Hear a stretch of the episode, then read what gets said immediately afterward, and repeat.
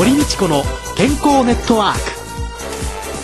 この番組はラジオ日経の経済番組でおなじみのエコノミストやアナリストをはじめスポーツ選手医療関係者などをお招きして日々のお仕事や健康のための工夫について伺う健康生活応援番組です。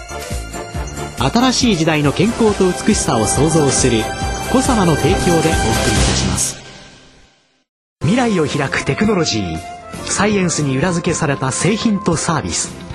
コサナは独自のビジョンによって新しい時代の健康と美しさを創造し皆様のより豊かな生活に寄与したいと願っています。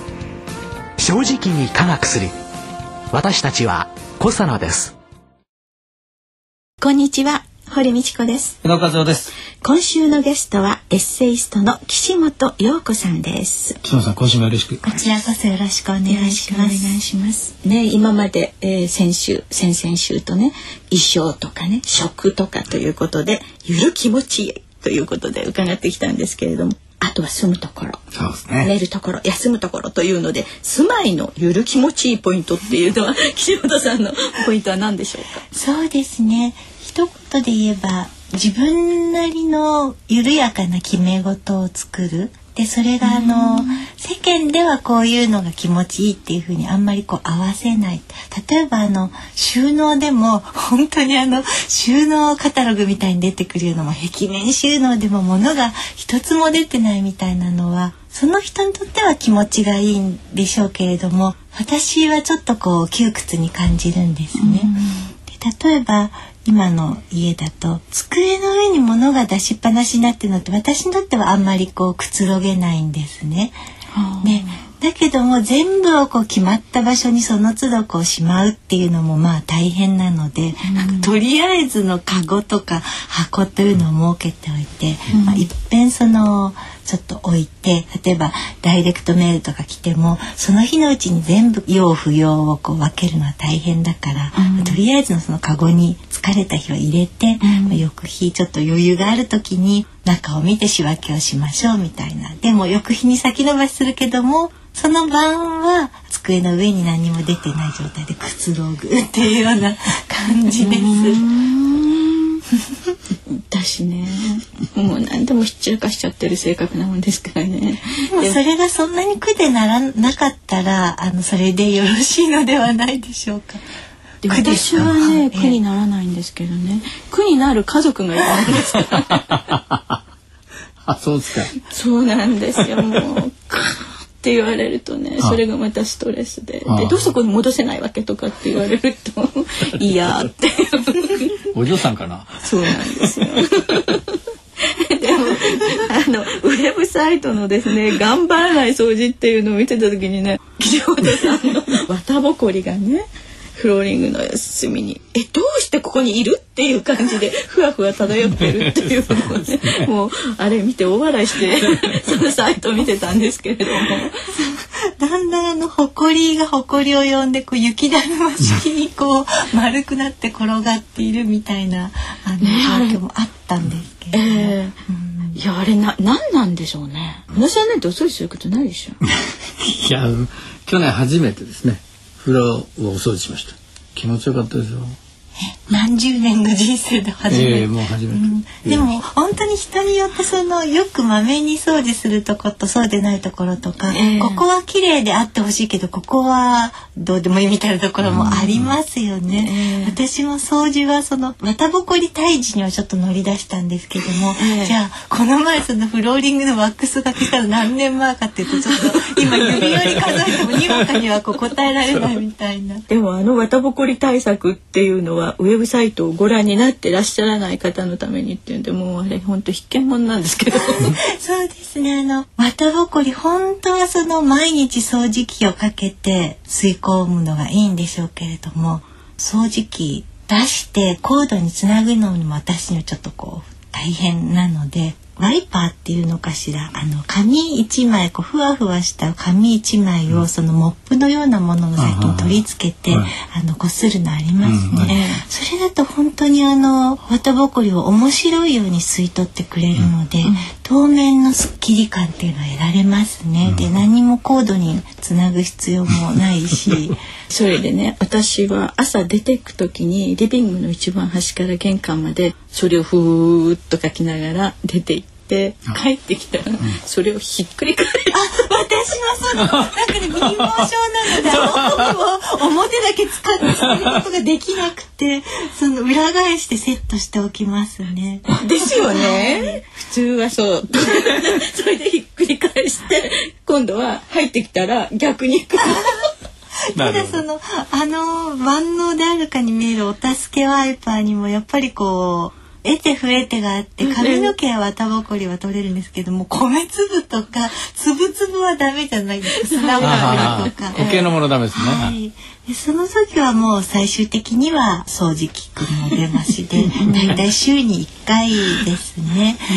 うん、堀さんが先週だったかなその栄養素をね、うん、何もこう毎一日一日のうちで帳尻合わせなくても、うん、まあ、1週間単位ぐらいで食生活見直してみたらどうですかってアドバイスをくださって。えー、私はそう心の中であそれ掃除にいただく1週間単位で大体あの全部取れればいいのかなと思ってます。あそうですよね。でも収納というその掃除以外にねその大きないろんな雑誌とかいろんなものは、はい、とりあえずボックスで処理されるとかっておっしゃってましたけれども、いろんなものを持ちすぎてるっていうのは洋服だとか本そうですねいろんな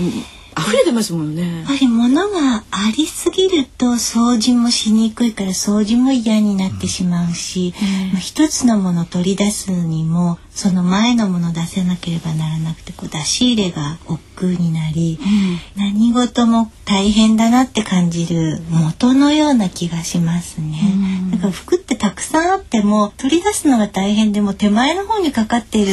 3着ぐらいを交代で着てたりしませんか？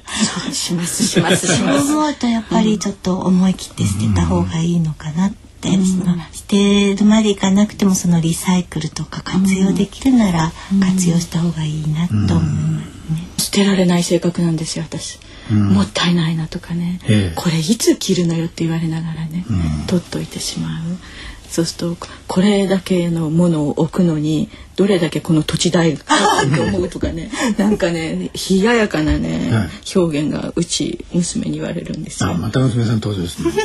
ただそこもその緩やかな決まり事で捨てる本みたいなものを見れば例えばこう、うん、1シーズン袖を通さなかったら捨てましょうみたいにあって、うん、私もそれは実践できたらいいなとは思うけれども、うん、やっぱり物には思い出ってってありますよね、これが欲しくて一生懸命買ったなとか、どこどこのお店で出会ってあの時はこう雪が降っていたなとかあの若葉が美しかったなとかいろいろこう風景とか記憶がセットになってるからそこは私許そうと思うんですね。だからまあ、思い出もこう無制限にこう増殖すると、うん、あのそれはそれで抱えきれなくなってるので、うん。まあ、思い出のある何着かは許そうみたいな、うん、そういうこう遊びとかゆとりの部分を持っておくといいのかなと思います。そうですね。私1年と袖通さなかったらね捨てましょうっ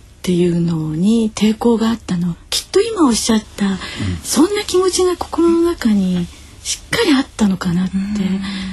例えばあのここにねあの食器のことも書いてらっしゃったんですけど、エッセイの中で拝見して私あの結婚の時に持ってきたね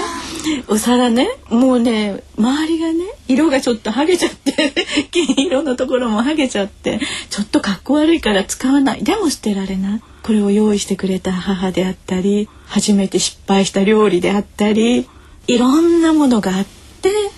やっぱりそれは私にとっては宝物なんですよね。あわかります。特に自分が買ったものよりも親が買ってくれたものとかね、うん、なんか捨てられないですよね。そうですよね、は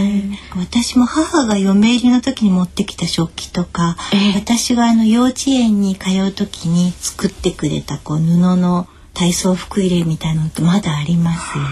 そういうのはこう捨てなくて良いゾーンにこうゾーンを決めた。はい、ゾーンを決め、先ほどのとりあえず、あの、保留とか未決っていうゾーンを設けておくと同時に、そこまでこう、シビアな判断をしなくていいゾーンっていうのを設けて、ただそれの容量を決めておいて、そこから溢れるのはもうちょっと勇気を持って決断をするっていう。思い出ゾーンに容量を決める、うん、心でもそうですよね。なんか過去のことをこういつまでも全部抱え持ってると、やっぱり辛いしよくあの、新しいことを記憶するためには忘れていくことが大切だみたいなのと同じで、ある程度のこう貯めておく部分を持ちながらも基本的にはこう次々とこう入れ替わっていく新陳代謝をしている、それが生活の新鮮さというかワクワクドキドキ感を保つことでもあるような気がするので、ん、なんとなく物も心もそんな風に動いていくのがいいのかなとは思ってます。まあ忘れちゃいけないこと忘れちゃう都合の悪いことが急に忘れていくみたいなあるのはこう自分にとって都合のいい思い出ばかりみたいな。では来週は岸本さんのがんとの生活について伺います。今週のゲストはエッセイストの岸本陽子さんでした。来週もよろしくお願いします。よろしくお願いします。お願いします。さて続きましては小皿ワンポイント情報です。今週も小皿の鴨井和海社長に伺います。鴨井さんコサナは新しい商品を開発したと伺ったんです今回のローヤルゼリーという蜂が産生する成分、まあ、皆さんよくご存知だと思うんですけどもこのロイヤルゼリーの包摂体を使った女性の方に喜んでいただけるようなサプリメントを開発いたしました。これねロイヤルゼリーね食べた蜂さんが女王蜂になるという感じで、ものすごくいろんな栄養素含まれてるんですよね、うん、特に皆さんに知っていただけたらなと思うのはねロイヤルゼリー以外に含まれていないね重ハイドロキシデセン酸なんていうこれはなんかロイヤルゼリー酸とも呼ばれるみたいなんですけれどもね、それからアセチルコリンとか。このアセチルコリンこれ実は副交感神経の伝達物質なんですよね。私たちのそのゆる気持ちいい生活の中ではこの副交感神経を優位にするっていうのの中でね、こういうような物質っていうのはいろんな効用があるんじゃないかなというふうに思いますけれどもね、あとアミノ酸やいろんなミネラルもあるというのがロイヤルゼリーの成分ということなんでしょうか。ロイヤルゼリー酸とも呼ばれているという重ヒドロキシデセン酸なんですがこれが実は安定性が非常に悪いと。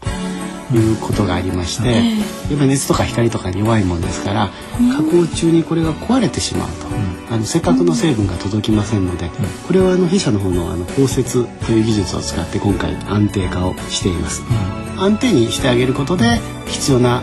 栄養素が必要なだけ取り込めると、これもサプリメントに限らずせっかく摂取するわけですから、いいものがきちんと届くということでは今回少し画期的なサプリメントかなというふうに思っています。小佐ナワンポイント情報お話は小佐ナ社長の鴨江和美さんでした。堀道子の健康ネットワーク。お相手は堀道子と宇野和夫でした。それではまた来週ごきげんよう